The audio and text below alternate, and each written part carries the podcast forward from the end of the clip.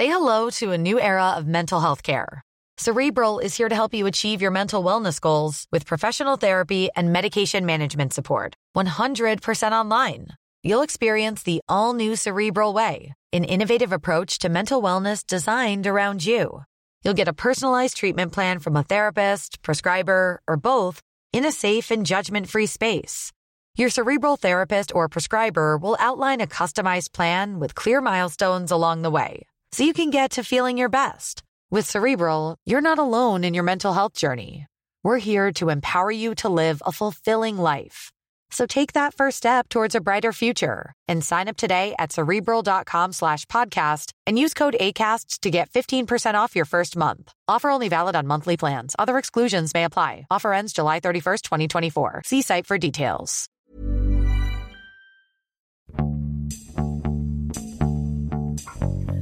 欢迎收听《艺术有毒》，我是 Sammy。今天我们请来中央美院的教授周博老师跟我们聊天儿。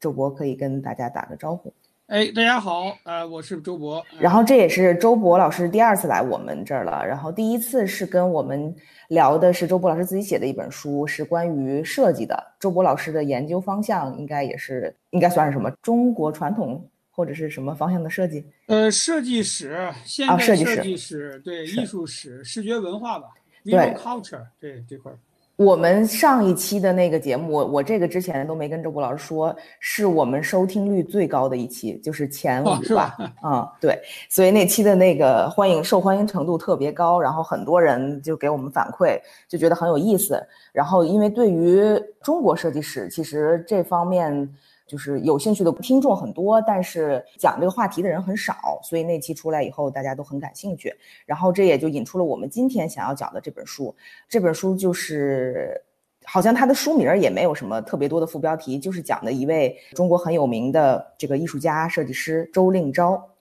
呃，所以一开始我就想请周博老师来，是不是可以稍微给我们介绍一下周令钊？因为这个人，我觉得在年轻人的这个圈子里，可能。知名度没有那么高，但是这位老先生今年已经一百零一岁了，现在还在世。然后他为中国的美术事业做出了很多很多的贡献。我不知道你大概能可以先抛出几个他曾经做过的事儿。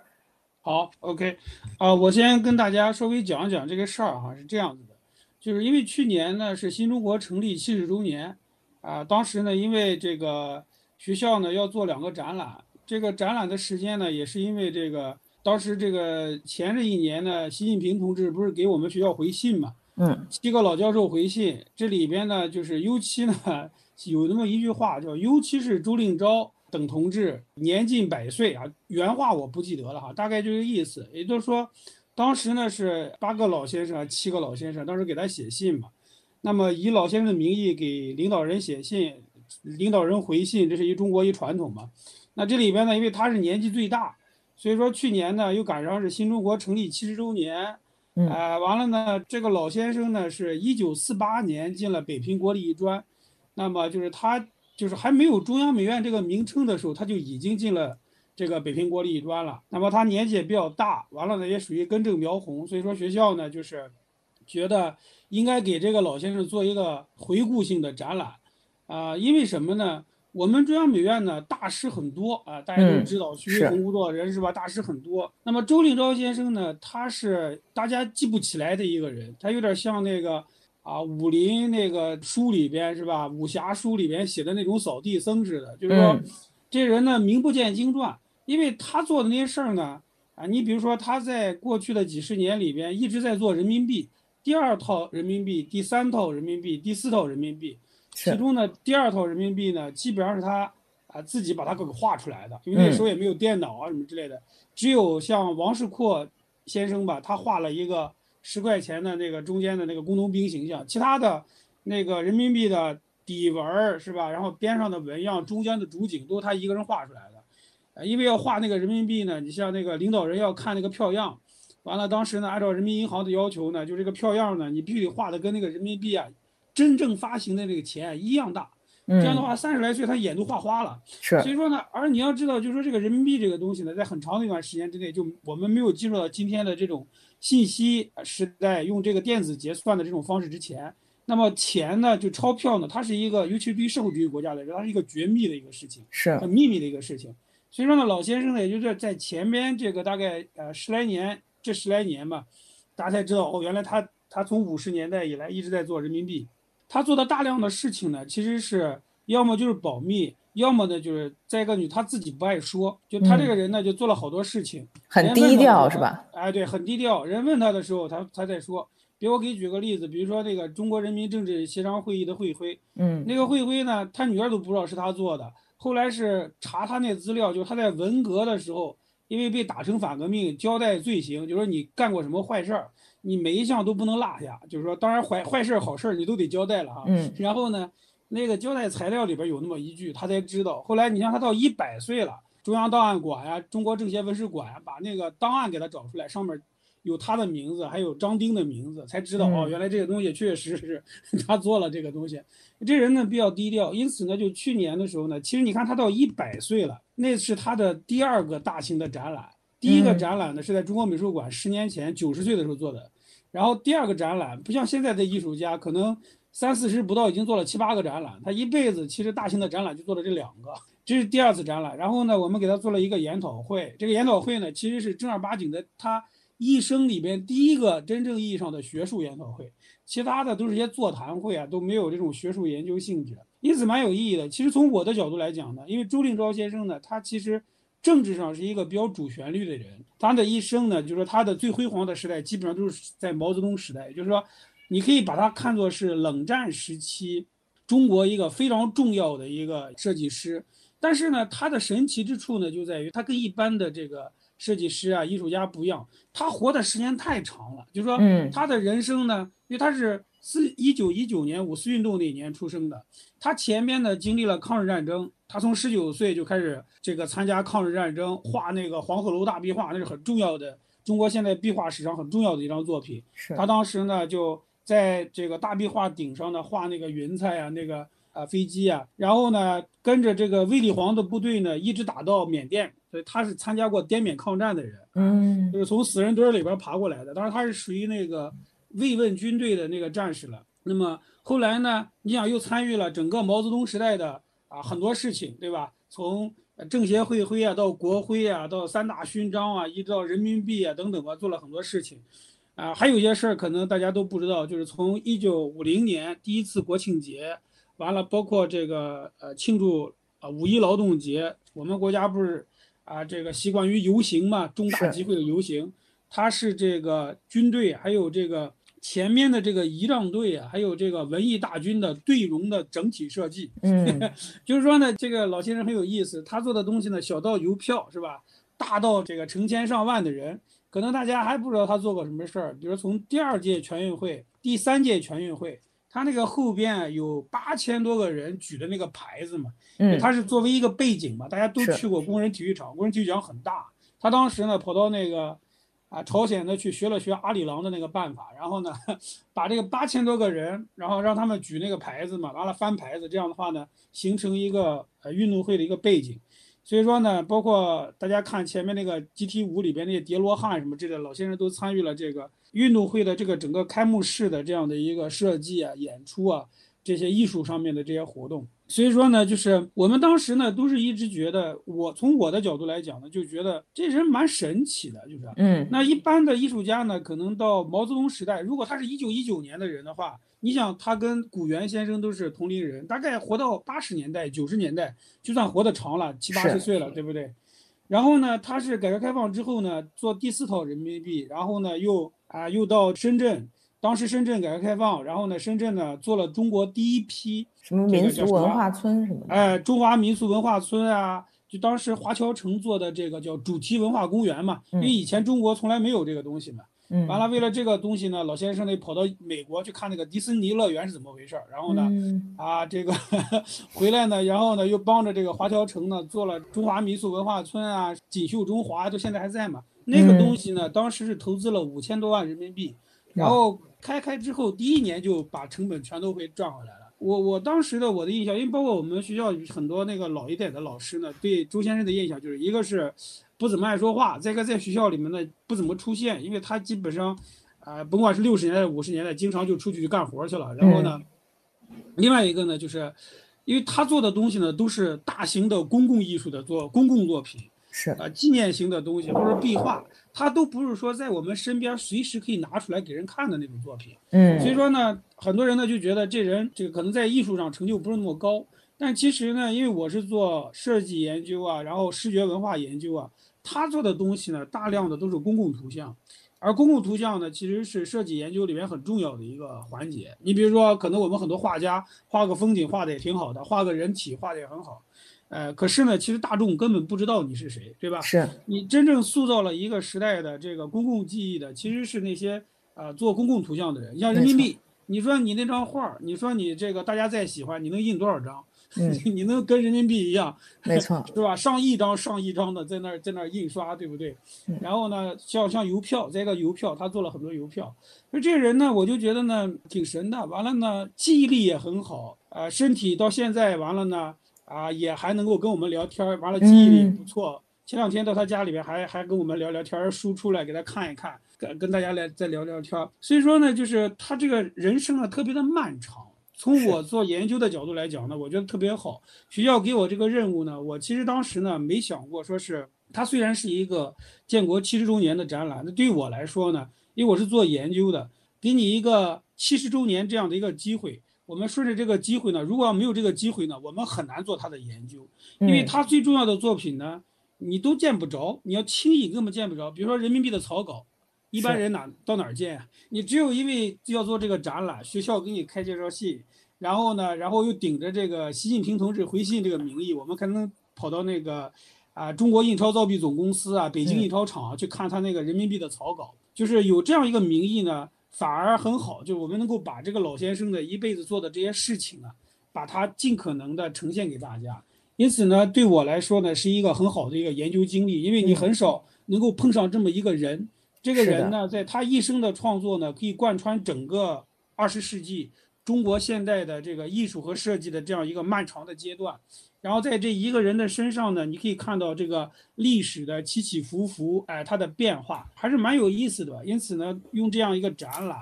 啊，用这样一本书。然后我觉得呢，初步的让大家了解了解这么一个人。虽然呢，他呢确确实实就是说，可能今天的年轻人并不习惯于这个去理解这样的一些东西，因为他确确实实一直是跟着共产党走的这么一个人。虽然他四八年之前一直在国统区，四九年之前一直在国统区。但总体上来说呢，他是跟着共产党走的一个人，呃，所以说当时我记着我去这个陈汉民先生家里边，就做那个中国工商银行的标志啊什么之类，那老先生也八十九岁了，他他也是他的学生辈儿嘛，包括韩美林也是他学生，然后。陈汉民呢跟我说的第一句话就说：“他说周令钊先生啊是党的艺术家。”然后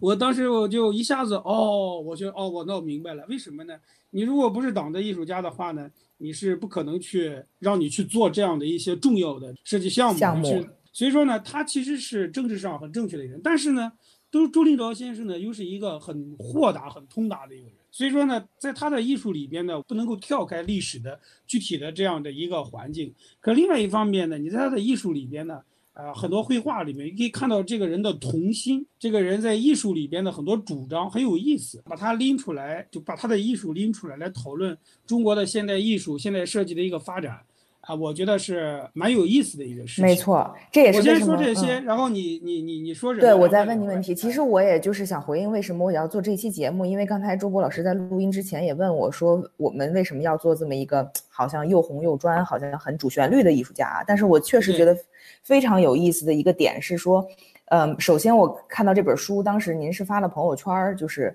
有这本书的封面。呃，我是觉得一般的人来说不会选择那张作品作为封面。我觉得那张作品对于年轻人来说的吸引力其实是很大的。然后是，而且那张作品你可以稍微提两句吗？啊，我跟跟大家稍微说一下。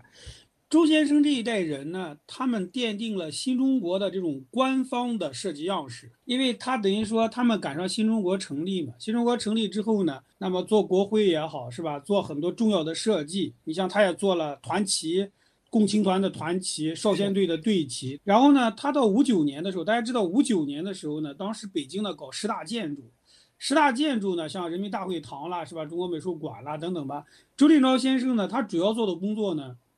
是主持民族文化宫的整个的室内设计。他是那个装饰小组的那个组长嘛，装修这个民族文化宫。呃，然后呢，那年呢，他完了还得做国庆十周年的这个，就参加这个游行队伍的这个设计。另外呢，他做了一个很重要的事儿呢，就是当时呢。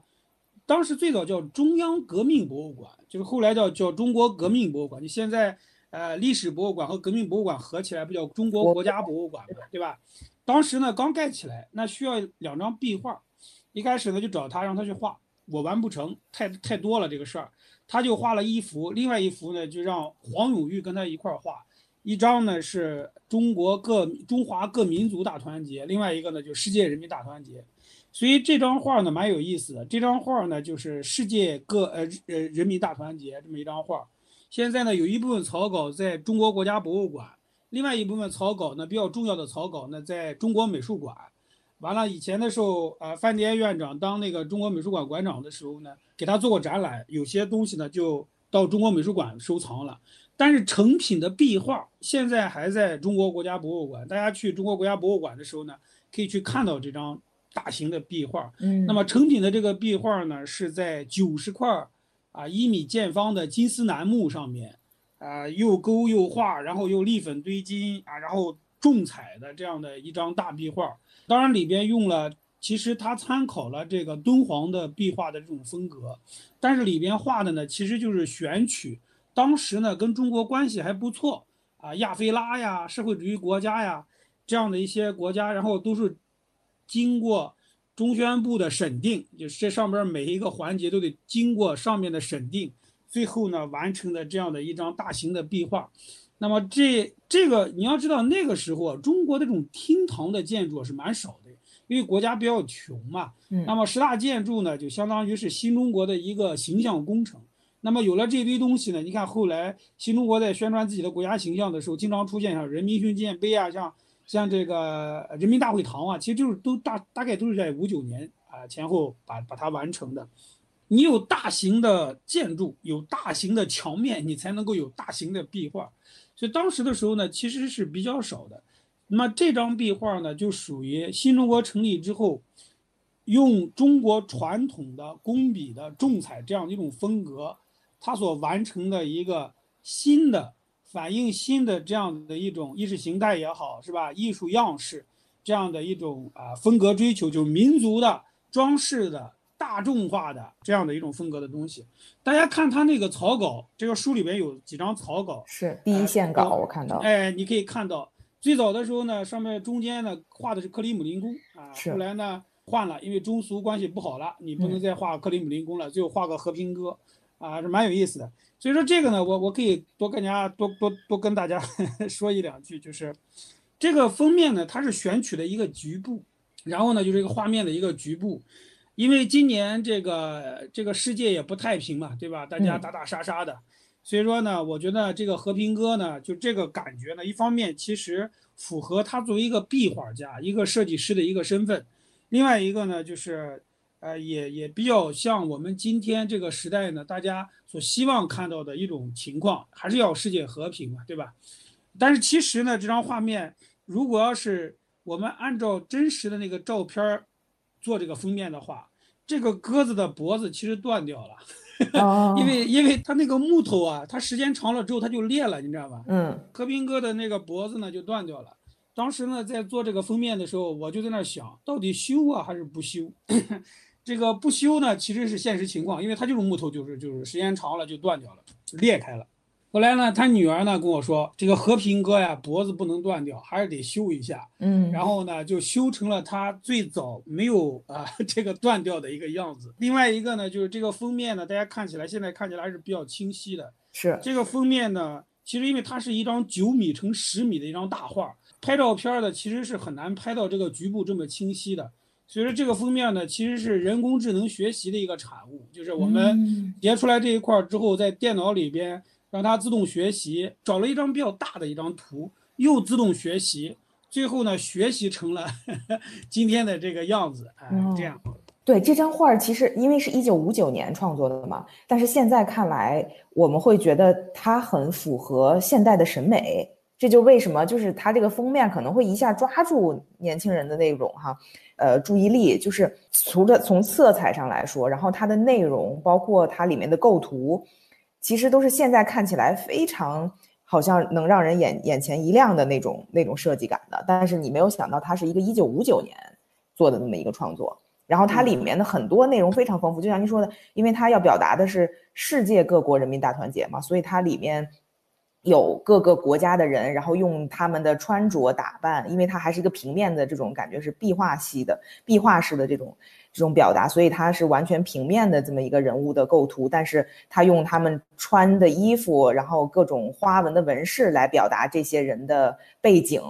嗯，我觉得就是无论从颜色构图或者等等上来说，都是。反正非常让人眼前一亮的这么一个作品，然后我觉得这张作品在周令钊的可能他的这个创作当中不是最有名的，但是您选择了这一张作品作为封面，呃，肯定您从职业研究者或者是从设计史的研究方向来说，跟其他写他传记也好，或者是做其他党史研究的人的角度是非常不一样的。这个也是在回应我为什么想要做这期节目，还有您刚才说的。关于公共记忆的这件事情，其实我觉得也是特别重要的。就是说，我们中国人的公共记忆是由什么样子的人形成的？这个我们之前没有去想过哈。就是虽然说他是这个刚才说的党的艺术家，他创作了很多我们很熟悉的这个这些纹饰，但是呃，像人民币啊，然后像这个青年团的旗帜啊等等这些公共记忆，其实你现在作为一个可能三十多岁的人，我再来看。的时候，我会发现，其实我从来没有认真的去研究过或者看过这个人民币的设计上面的图案。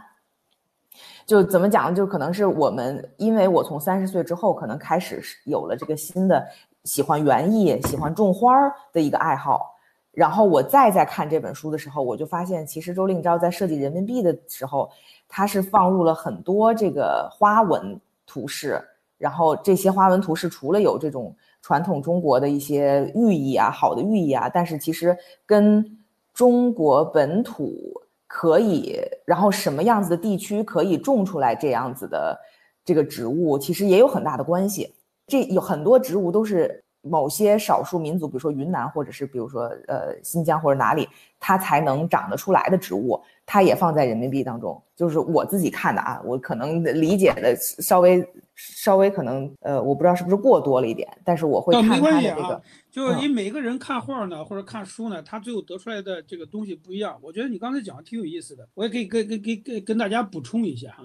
第一个，大家呢现在看这个书呢，很多人都很喜欢，我也能理解为什么呢？因为大家现在都是通过日本在了解，在在理解中国，就是可能大家买了很多日本的书，因为日本的文化里边，它的艺术的这种风格倾向里边。艺术特点里面有两个倾向嘛，一一种就是瓦比萨比，就是那种比较枯寂的，是吧？那样的一种感觉。另外一种呢，就是比较华丽的那样的一种风格，就是我们在日本看那个庙里面看那个唐门啊，就是净土宗的那种寺庙里面那种很复杂的那种风格。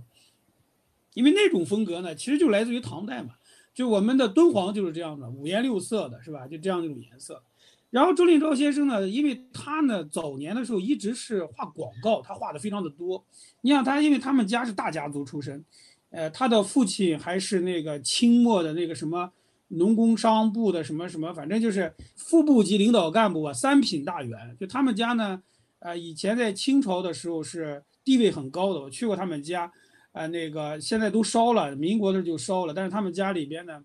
呃，世代为官。所以说呢，他六岁以前呢，就是没有，就是一个丫头天天捧着他啊。他跟黄永玉先生不一样，黄永玉确实是农民出身，他是官宦人家出身。他呢，但是后来民国完了之后呢，他们家呢就家道中落了。中落了之后呢，他弟弟妹妹有有有一些弟弟妹妹，还有就家里面需要养活嘛，他就十来岁就跑到这个城市里边到长沙呀，因为平江离长沙也不远嘛。他十来岁的时候就能赚钱养家了，就是他自己十来岁的时候能够画好几米高的那个给百货公司画广告。那么你要知道，就是画广告的时候，广告色就我们今天讲水粉色，那是一套系统；像中国传统的工笔的绘画，那是一套系统。但是大家之所以觉得这个就是五九年的这么一张画，你现在看起来颜色呢还蛮漂亮的，就是因为什么呢？你看它这里边的颜色，大体上感觉你觉得很像敦煌，它的整个这个这个画的这个布局啊，也蛮像敦煌的，就是以敦煌为范本吧，无非就敦煌里面中间有佛有菩萨，他把它改成鸽子呀，把把中间改成一些人，底下呢敦煌不是有些那个飞呃不是飞天，就底下一些跳舞的祭月天在跳舞吗？它这底下呢改成几个小孩在那跳舞，反正其实基本的结构呢还是受敦煌的那种就是那种净土变的那种风格的影响的。但是呢，它那个色彩呢让它变得更加丰富了。这种丰富就是说它这里面有些颜色其实是水粉色，就广告色。嗯，所以说它把广告色和这个工笔的就中国的传统的工笔重彩进行了结合。那因此呢，这样的话大家看这个画的时候呢，你就会觉得。很有意思，耳目为之一新。这个是我觉得你你刚才讲的那个东西的时候，因为其实你你今天大家习惯于看广告，我们知道今天很多广告拍的五颜六色的，那比那个电视剧拍的还好看，嗯，对吧？它这个颜色，当然我们今天是用动态的这个画面，用 movie 是吧？然后来表达广告，以前都是在平面上的，因为你你一个作品你要想让大家一眼记住的话，色彩是最容易让大家记住的。那么周令钊先生呢？这里边就出来一个很有趣的一个问题，周令钊先生的色彩感非常的好，就是他呢是以前在版画系教书啊，就是教水彩、水粉，就是他呢是在这个色彩的研究里边很有想法的一个人，哎，画的非常好，呃，所以说这个呢，我觉得可以给你补充一下。另外一个，我觉得你刚才提的一个点其实已经很到位了，就是什么呢？就是民族，就这两个字，其实就是我在想，就是如果要是你想啊用。最简单的一个概念来概括周令钊先生一生的艺术追求的话，用什么呢？就是民族这两个字，就这个很有意思。为什么呢？因为首先，如果大家去过那个平江那个地方，就湖南平江，当时为了做展览，我还去了他们家那那个去了一趟。嗯，他们家那个地方啊，哈，呃，一个就是也有少数民族在那儿，当然另外一方面也是红色故乡了，出了一百多个红军的将军啊。然后呢，那个地方呢，山清水秀，绿油油的一大片。周先生呢，在他这个家的时候，包括后来参加那革命，他那个革命当然不是跑到那个八路军新四军啊，他其实是参加那个抗战了，抗战，然后跟着国民党的部队往南边打了。这个一路上呢，走的都是像贵州啊、云南呀、广西啊这些地方，都是少数民族非常多的一些地方。他对少数民族的这些东西呢，本来就很了解。后来呢，来到北平国立艺专呢，当时呢，徐悲鸿呢是聘他，哎，一开始呢，就是他自己还觉得不好意思，因为他就是就是中专学历啊，大家知道吧？就是这个武昌美专，他 其实就是中专，就师师范科嘛。然后呢，徐悲鸿呢就说：“你看你画的画也不错，我们觉得你这个又参加了抗日战争，是吧？然后呢，我们商量好了，你来了你就当讲师吧。”他说：“我就当一个当一个助教，我就觉得已经很高兴了，还当个讲师。”他然后呢，到五一年他就是副教授了。也就是说，我们今天绝大多数人都不在世的时候，还，哎，还是处在一种空气状态的时候，他就已经是副教授了。然后，然后呢，他就赶上一个毛泽东时代。这个毛泽东时代，大家要知道，毛泽东啊，他对于这个文艺啊有他自己的主张，对很多艺术家影响很大的。毛泽东呢，在建国之后特别强调民族化这个概念，就是说，你比如你油画，油画是外来的，来到中国之后你要民族化。所以你看，当时那个董希文画那个《开国大典》，不就是用敦煌风格画的一张油画吗？画《开国大典》嘛。那么周令钊先生呢，他画油画画的不错的，他是可以画油画，因为他那个老师就武昌美专的那个教授叫唐一和嘛，都是留法回来的。你看这个周令钊先生画那些速写，他这个啊，就是这个阴影啊，就用那个竹笔啊，唰唰唰唰大调子，呼就过去了。嗯，那个画法跟徐悲鸿他们是一样的，为什么？都是留法那个系统过来的。嗯。你看他那个画五四运动的油画，画的也非常好。可是呢，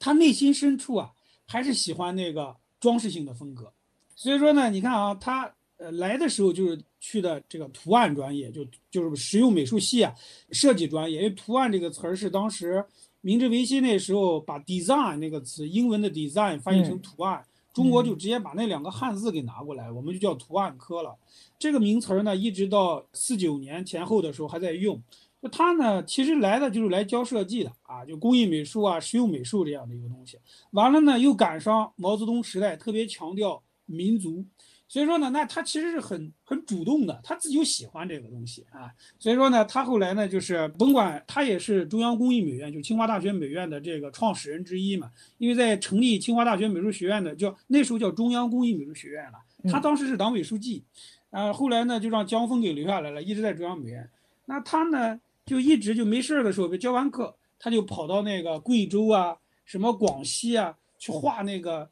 叫采风，那个时候叫进修学习，就跑到那个苗族啊、侗族那大山里边去看人家那个身上穿的那个衣服，把那个纹样呢给画下来。他跟他那个夫人啊一块儿去画这些东西，回来之后呢，这些东西呢就是他们做设计的时候的一个素材。这是那一代人，我们要知道，就是中国现代中国有个传统，这个传统呢就是说在不同的人身上表现的不一样，就什么呢？如何通过学习和了解，发掘中国的传统，使它变成现代中国的艺术和设计可以借鉴的一个遗产和资源？嗯，那么这块呢是很重要的。但是不同的艺术家、设计师、建筑师，他对于传统的理解是不一样的。是啊，你比如说像梁思成，是吧？林徽因，他们当时是中国营造学社嘛，他们去学习中国的传统是跑到山西。去研究唐宋的中国的这个四官古典建筑，那么周令钊先生呢，在四八年以前从来就没有过过长江，一直在中国南南方生活。那么他们所生产呃生长的这个环境呢，基本上来说就是中国的西南少数民族这块，他是最了解的。所以说呢，他也喜欢往那边跑。然后呢，他本身又是湖南人，就是湘楚这边的人。他对于中国的传统的理解呢，就是民族、西南少数民族什么之类的。后来呢？你看画第四套人民币的时候，还是民族这两个概念。因此呢，你会发现呢，他的一生呢，就是一直对这个民族的东西特别感兴趣。嗯，这个也很有意思。我为什么说民族，我不说民间呢？啊，你大家可以去体会一下这个问题哈。民间和民族其实是两个概念。我们现在中国讲的这个民间，主要是讲的是汉民族地区的农民的文化，我们是讲民间，比如民间美术是吧？剪纸啊。皮影啊，什么之类的民间美术嘛。但是，中国汉民族的民间美术啊，其实后来已经变得不那么多样化，不那么色彩绚烂了。所以说，你看朱立昭先生很有意思，他学的东西啊，并不是民间，他是学的是民族。他的艺术语言，无论是花纹。Introducing WonderSuite from Bluehost.com. Website creation is hard. But now with Bluehost, you can answer a few simple questions about your business and get a unique WordPress website or store right away. From there, you can customize your design, colors, and content. And Bluehost automatically helps you get found in search engines like Google and Bing. From step-by-step guidance to suggested plugins, Bluehost makes WordPress wonderful for everyone. Go to bluehost.com/wondersuite. Hey Dave. Yeah, Randy. Since we founded Bombus, we've always said our socks, underwear, and t-shirts are super soft. Any new ideas? Maybe sublimely soft or disgustingly cozy. Wait, what? I got it. Bombus. Absurdly comfortable essentials for yourself and for those facing homelessness. Because one purchased equals one donated. Wow, did we just write an ad? Yes. Bombas. Big comfort for everyone. Go to bombas.com slash ACAST and use code ACAST for 20% off your first purchase. 也好，装饰性的图案也好，还是色彩也好，它是都是从那个苗族啊、侗族啊那些少数民族的那个艺术语言里边出来，然后呢画他自己的这个东西。虽然你会，你你可以看到，就是说周立昭先生呢，他在那一代艺术家和设计师里边。它的色彩是出奇的好，是就为什么呢？比如说哈，我们在如果在毛泽东时代，你要向工农兵学习，向工人、农民、士兵学习，那大家呢画呃穿的衣服也好，打扮也好，各种各样的，你像工人当时的衣服呢，就那两三种颜色，这个中山装黄不拉几的，是吧？蓝的什么白的，你画画你一点感觉都没有。所以说你会发现周先生呢，虽然说话不多，但是他其实他对艺术很坚持的，嗯，他选了一个点。这个点呢是政治上是正确的，完了呢还可以满足一个艺术家对于艺术的丰富性的这样的一种要求。我得色彩呀、纹样啊得丰富吧，你不能天天让我看那画那仨颜色吧？那我怎么办呢？他又喜欢这个东西，所以你会发现他一直是 在这个民族这个题材里边不断的发掘。没错，其实大家看第四道人民币啊，第四道人民币呢是他们当时的时候已经六七十岁了，这个时候呢，他们就把他们对于色彩、对于纹样啊，就是民族民间纹样的这样一种理解，全都放到第四套人民币里面去了。那个第四套人民币其实是大概综合了他们一生对于中国的传统的民族纹样的这样一种理解，最后呢做了这么的一种设计。嗯，对，而且您这个书里一直也也也都在强调嘛，就是说他的艺术思想其实都是有核心的，就是这个始终把民族、民族化、民族风格啊、审美啊等等，就是结合在一起。所以我觉得这一点特别有趣，就是可能对于我们外行的人来说，但是对于一个中国人来说，你就说周令钊的东西是很民族的，就大家一下就能懂，就是因为他对于你的这种审美记忆来说，他是一个奠定人的这种角色，就是当我们在。在聊什么是啊民族化的设计，或者是一种民族化的风格的时候，可能都是周令钊来奠定了我们的这种视觉记忆。不，他那一代人，他那一代人，很多人参与了，大概五十年代就是新中国的这种民族风格，就像你们今天听那个听那个唱歌，不一种叫民族唱法吗？是民族唱法，你感觉一千个人的嗓子全都一样吗？对是，对吧？而且您这个。这里头提到了一个概念，就是说他们是算是中国第一代装饰艺术的代代代表人物。我不知道这个是一个约定俗成，就大家都会这么叫的呃，他不算第一代。中国呢，现在呢，二十世纪啊，第一代装饰艺术的这个代表其实是像刘继瓢啊，像张光宇啊，他们是第一代装饰艺术的一个代表。像周先生他们呢，算是第二代，大概是。因为那代人呢，你像刘继瓢是留法的，回来之后呢，用法国的 Art Deco 风格是画中国的这种跟中国的这个装饰艺术呢相结合，就形成了一种特别有一种洋味儿的。你你感觉像刘继瓢画的很多东西啊，包括他的这个做的建筑啊，哈，都像是好莱坞做的，就是有一种这个这个洋人的那样一种腔调。因为刘继瓢从小很小的时候就跑到法国去留学了，他对中国的文化的理解就是用法国人的眼光在看中国那种感觉。那么，所以他后来他一直在英国。后来那个抗战完了之后，他就跑到英国去了。现在孩子还在英国。然后呢，呃，这个张光宇先生呢是比较有意思。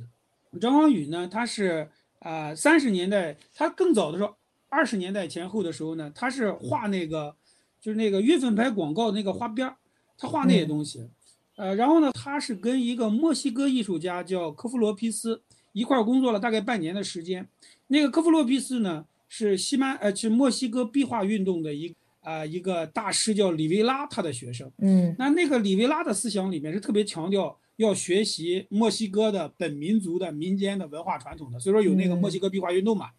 那么这个人的思想呢，其实就通过这个科夫罗皮斯就影响到了张光宇。所以你看张光宇从三十年代开始特别强调向民族民间的文化传统学习嘛。是。那么周令钊先生呢，在四十年代抗战期间呢，他在桂林。他跟张光宇呢一块儿去画画，他就看张光宇怎么画画，他就学会了。所以你看他他的那个风格里面，其实有很多张光宇的东西在这里。是他有很多杂志封面的设计，我觉得还挺受张光宇的这个影响。对对，他呢是很聪明的一个人，他看什么他立马就能学会。就有些人你看他就是这个这个很机灵啊，是这样一个人。所以说呢，你看，但是他跟张光宇有区别，张光宇肯定是大师了，这是没有问题的，在很多领域。那么周先生呢？他是在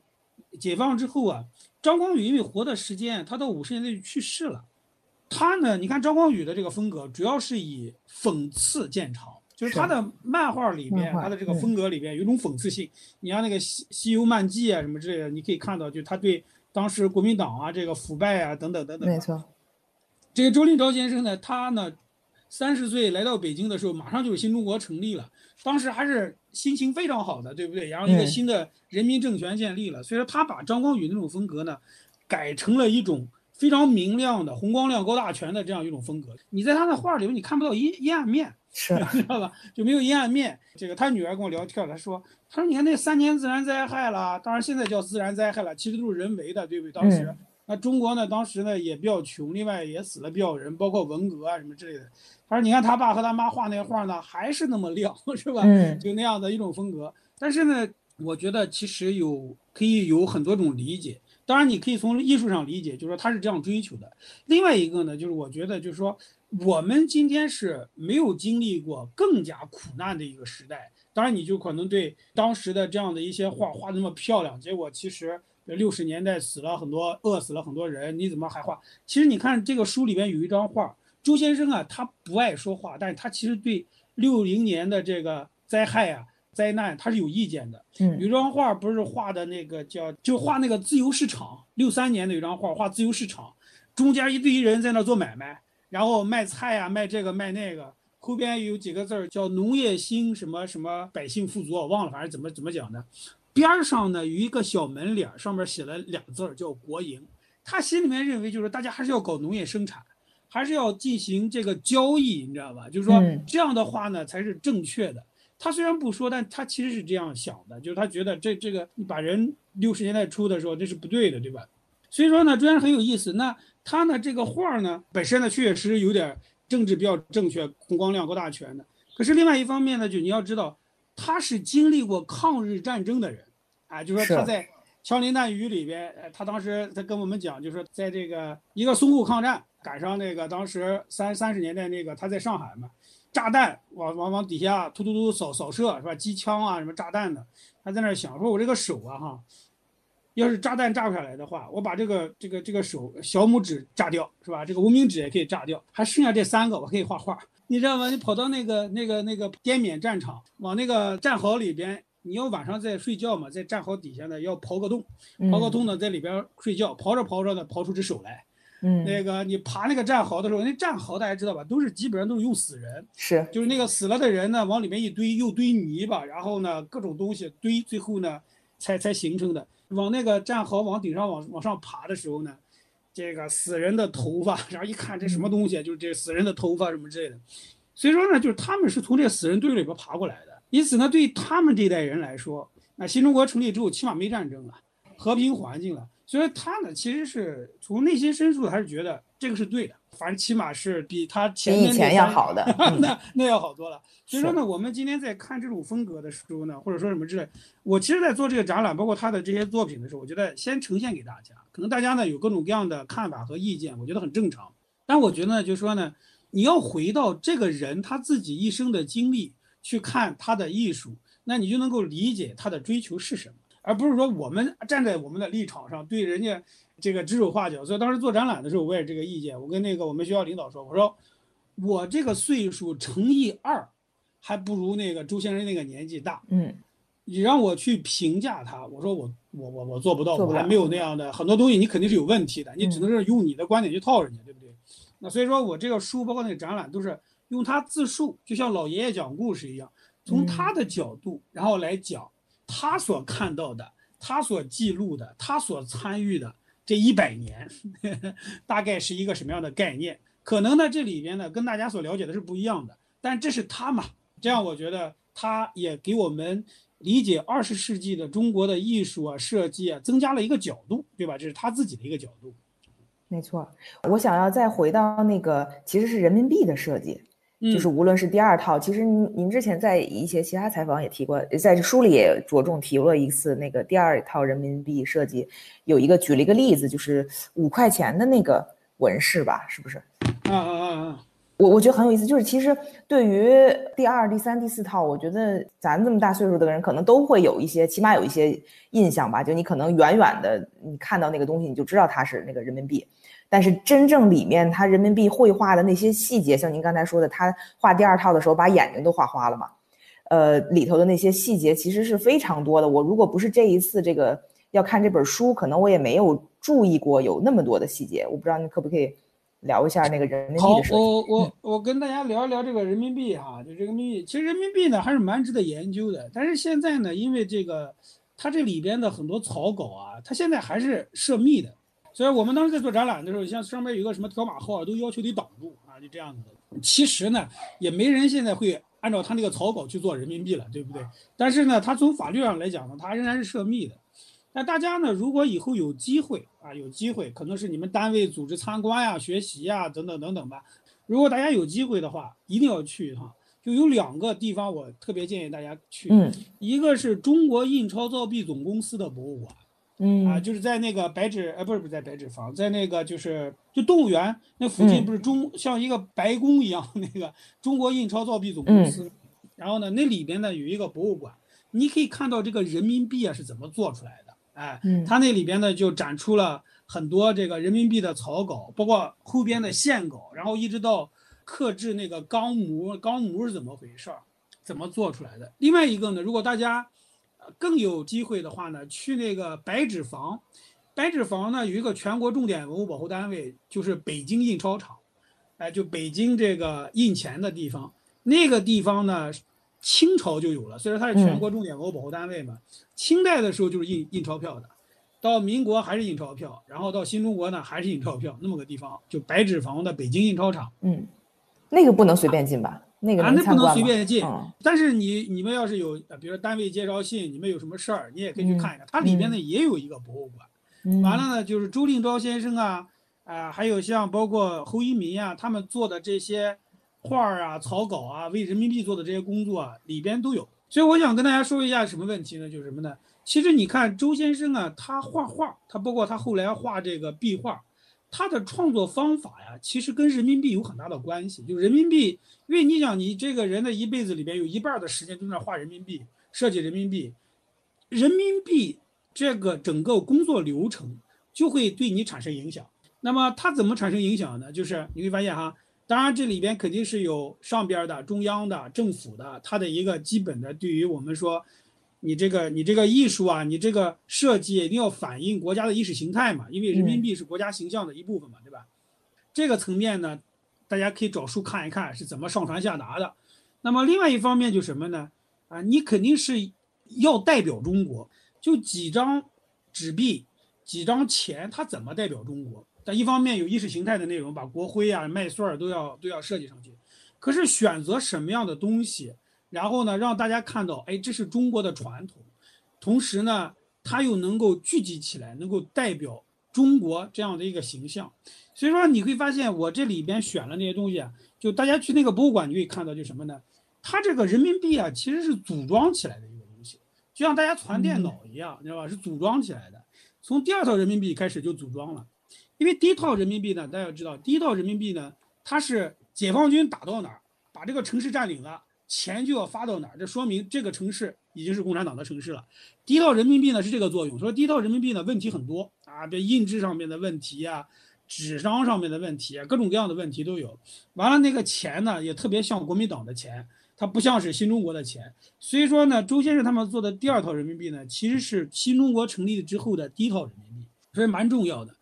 你呢这套人民币呢，既要反映社会主义国家的意识形态，同时呢又要区别于苏联、区别南斯拉夫，对不对？区别其他社会主义国家的钱，你就要把这个这里边的这些中国的民族的民间的这样的一些装饰性的东西都要放进去。所以它里面不讲嘛，它到故宫啊、呃颐和园呀、云冈啊，因为云冈比较近嘛，离北京，嗯然后呢，去把那些纹样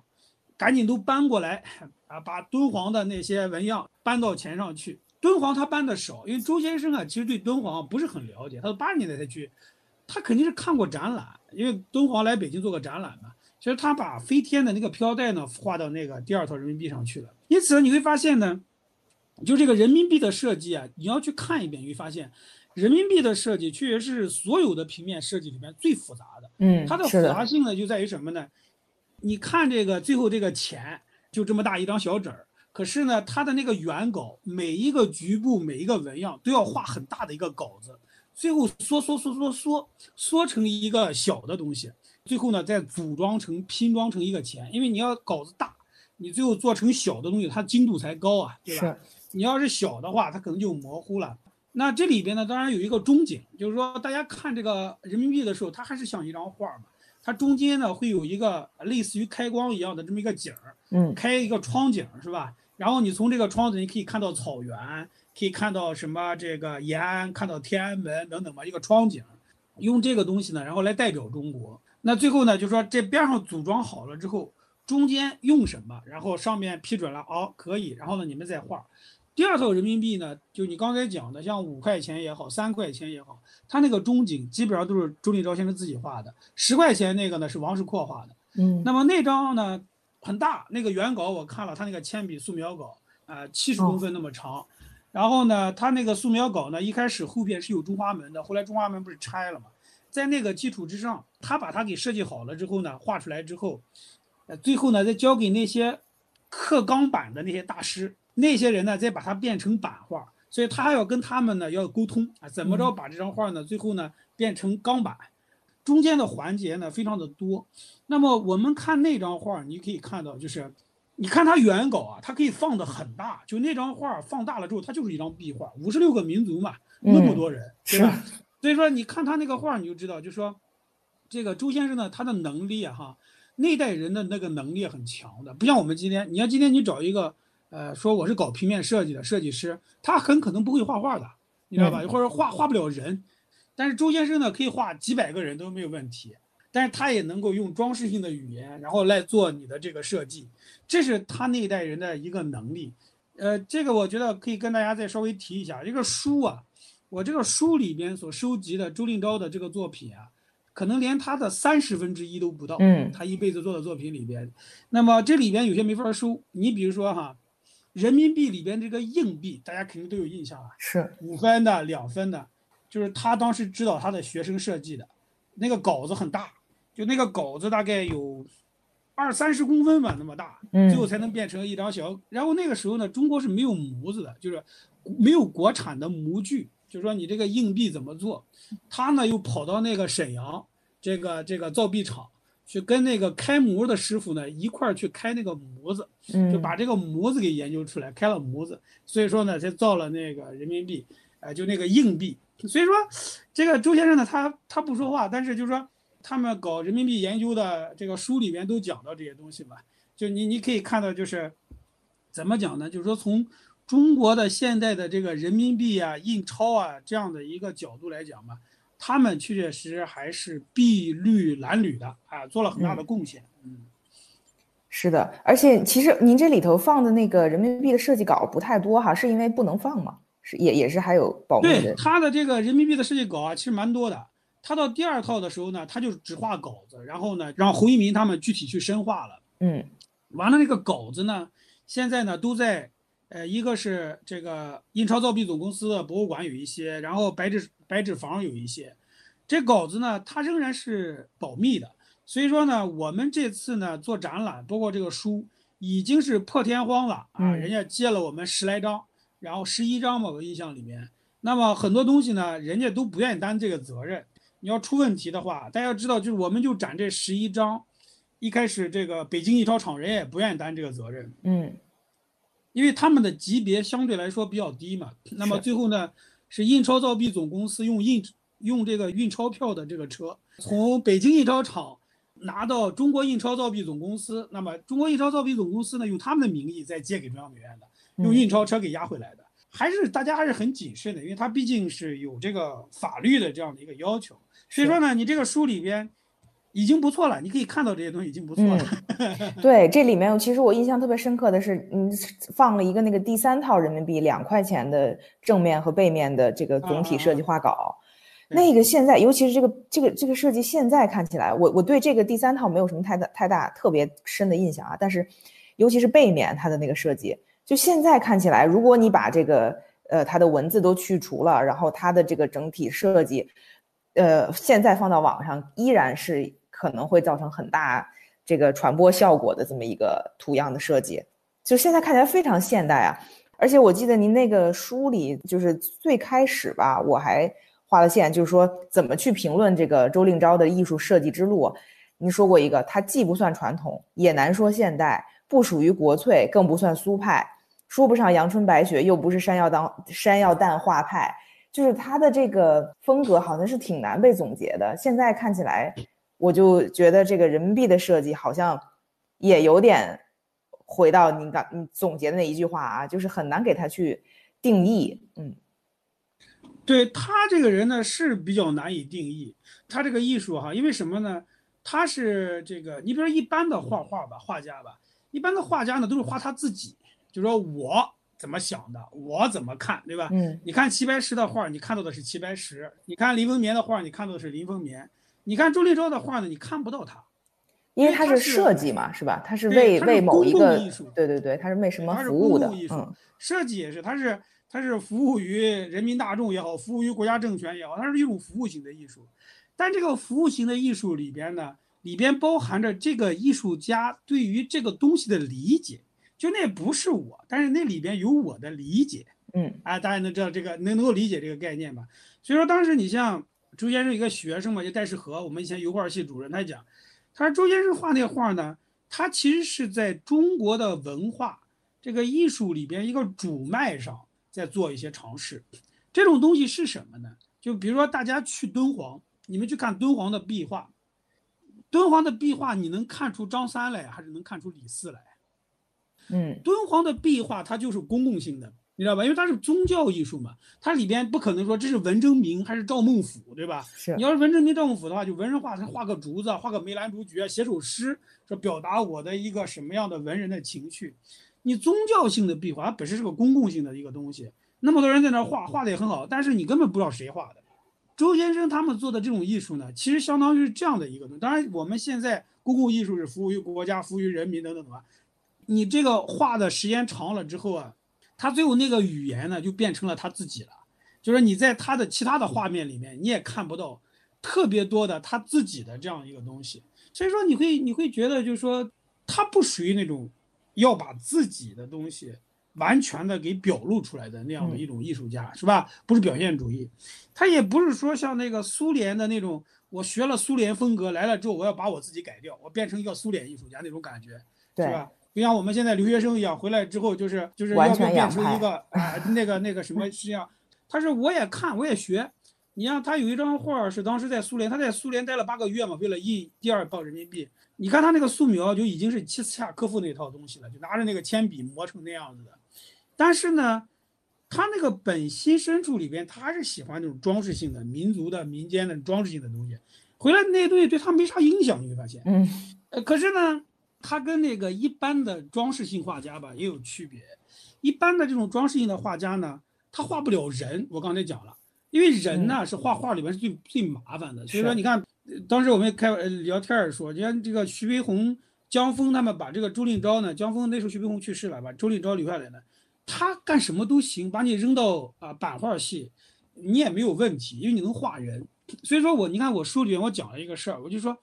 他自己呢，他形成了一种精准的一种装饰风格。嗯，就是我们现在看很多装饰风格的东西啊，呃张三李四的我们也不提了哈，就说呢，你发现他都是瞎编的。就你你看，比如他里边画了个人，你仔细看他那个人物的解剖结构都不对，嗯都不真实。周先生画画有一个特点，就是哪怕是画一个你看起来是很装饰性的东西，他都有写生作为基础。嗯，就是他那个装饰，他那个变化是在真的东西的基础上上在变。，嗯虽然你看他哪怕是很小的一张画，那个人的那个手啊，可能也就一厘米都不到，是吧？嗯呃，哪怕一个人的影子很小，那么一点点，你看他的装饰线，你看他的动线，它都是对的，它不是瞎编的。所以这个东西呢，我觉得就你可以看出，就那一代人，他不是拿着照相机去采风的，像我们现在带学生出去去，呃，采风啊、写生啊，出去之后都是拿着照相机拍呗嗯弄哎，拍完了之后回来之后比着电脑勾一下，然后就交作业了。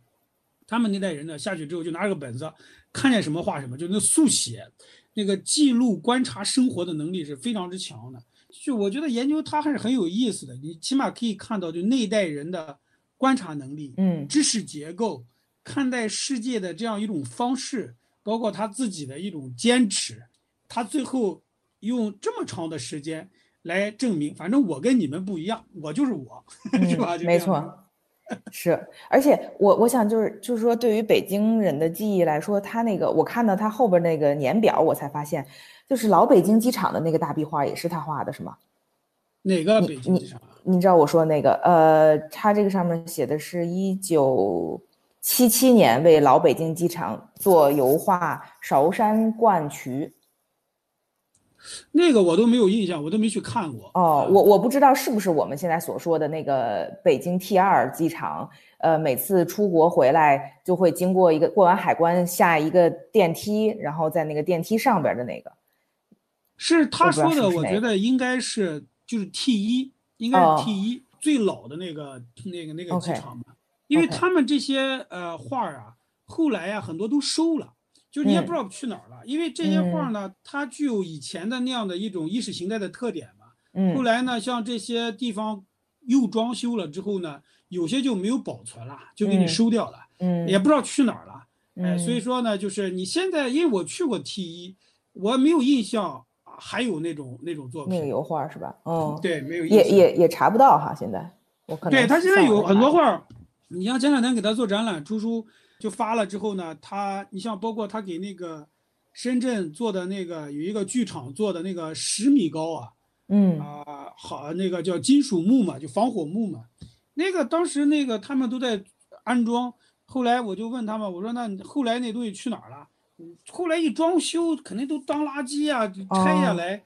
就就都扔了，对吧？你不像现在，你你可能想起来，哎，那个东西可能留下来还能值点钱呢，然后你可能留下来了，当时其实就就就就扔了，基本是。嗯，这样好。今天我觉得时间的关系，我们也就大概只能聊到这儿了。但是其实还有很多话题又没有那个碰触到，比如说他关于他邮票的设计啊，还有他给狗年邮票。做的那种设计，好像我前两天也是不小心的去查了一下，就是他八二年设的那款，好像是现在最贵的三套邮票的一套，是他。对，八二年那个狗是他做的。嗯，然后他好像每年后面九几年的也都是他做的，包括最近的这个前两年的，对，一七年的也是他设计的。对，反正老先生他做了很多邮票，因为他比较早就是那个邮票设计的一个顾问嘛。是。然后呢，对。狗呢，他也做了两回，嗯，然后呢，本来呢，今年呢，请他做老鼠的，他今年不一百一百零一了嘛，继续让他做。然后呢，这个当然咱们节目快结束了，我最后可以跟大家说个说个仪式，嗯，呃，今年这个这个新冠疫情啊，各方面呢，反正今年很不顺，肯定是不是一个好年纪，是吧？嗯，我给他女儿打电话，然后呢，就说这个今年也给他做了两个展览嘛，他说你看这个邮票总局呢找他画这个老鼠。老先生呢，放那儿就一直就不画。他说：“你看今年这个年是真不怎么样，就是说今年是不是个好年景嘛？就是让他画那个老鼠，他就一直放那儿，他也不画，啊，也不知道为什么，反正他就不画。所以说呢，就是很有意思。他狗他很喜欢画那个小狗啊，我给大家举那个例子啊，就他的东西都是有生活的。嗯，那个小狗是有故事的。你们看八二年的那只小狗，他画了一只小黑狗，大家注意了没有？”他就说：“为什么画的这小黑狗呢？”他说：“他小的时候啊，去上学，去上学呢，就从出了那个村子，他们家呢有一只小黑狗。那只小黑狗呢，每天呢都把它给送到送出那个村口。为什么呢？因为在村口啊，另外一家人啊有一只黄狗，那个黄狗蛮凶的，老冲着他叫。它很小嘛，黑狗呢就每次把它送过去。”然后那个黑狗呢再回去，嗯，所以说呢，他就特别感谢那只小黑狗，因此呢，到八二年让他画邮票的时候，狗年，他就想起他小的时候那只小黑狗了，所以说画了这么一只邮票。因此呢，我想跟大家说一个什么问题呢？虽就是他那代人，因为他是画家设计师，就我是一个画家，我是又是一个设计师，他内心深处呢，对很多东西都有感激，有很多情感，他都想表露。你看到他的作品的时候，如果你不知道他人生的这些故事的话，你其实是不知道。你以为就是找了一只狗，或者找了一个什么什么西安的那些，他其实有瑞兽的那个形象嘛，唐代的那些辟邪那狮子那种形象在这里边，好像就是编了一下就出来了。其实呢，老先生是有情感的表露的。这种东西呢，只不过呢，你不仔细看，或者你不去了解，你不知道。我是觉得，如果大家有兴趣的话，大家可以找他那个全集。湖南美术出版社有一个全集，他有一个从画记，他自己说的就是他这一百年是吧？然后呢，他的人生怎么过来的？你可以看到他对很多人的感恩，呃，对这个生命的那样的一种逝去的那样的一种痛惜。他很多朋友啊都在抗战期间炸死了，孩子死了，怎么怎么着的？你可以发现周先生他说话呢，他很多文章呢写的都像流水账一样，不表露情感，但在他自己的这种。啊，这个叙事里面，其实他是一个情感埋藏的特别深的，嗯，你在他的画面里面，表面看你看不出来的，就像那张小狗的邮票一样，你不知道原来这张邮票有一个黑狗的嗯，对他的幼年的那种记忆，对这个小动物的一种感谢啊，嗯，有意思。好呀，那我觉得今天时间就差不多了，那就讲到这儿，先聊到这儿。好，谢谢，谢谢周老师。好，哎，好拜拜再。见。感谢收听《艺术有毒》播客，这是由两位艺术从业人员主持的艺术读书跑题节目。我们的节目可以在 Artist Poison 官方网站、苹果播客、Spotify、喜马拉雅、网易云音乐以及荔枝电台收听。我们在微信官方公众号和微博上准备了更多与节目有关的信息，您只要搜索“艺术有毒”，读书的读就可以找到我们。